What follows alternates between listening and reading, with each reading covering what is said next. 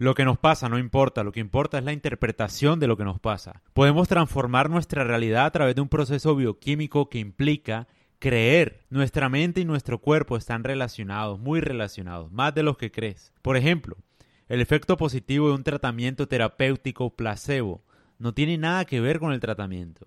Hay pacientes que les dan una pastilla para el dolor y sienten un alivio que en realidad lo que se tomaron fue una pastilla de azúcar. Esto sucede porque creer en algo produce un efecto físico, psicológico y comportamental, por lo cual nuestro estado mental no depende de nuestras experiencias solamente, sino de la interpretación de esas experiencias.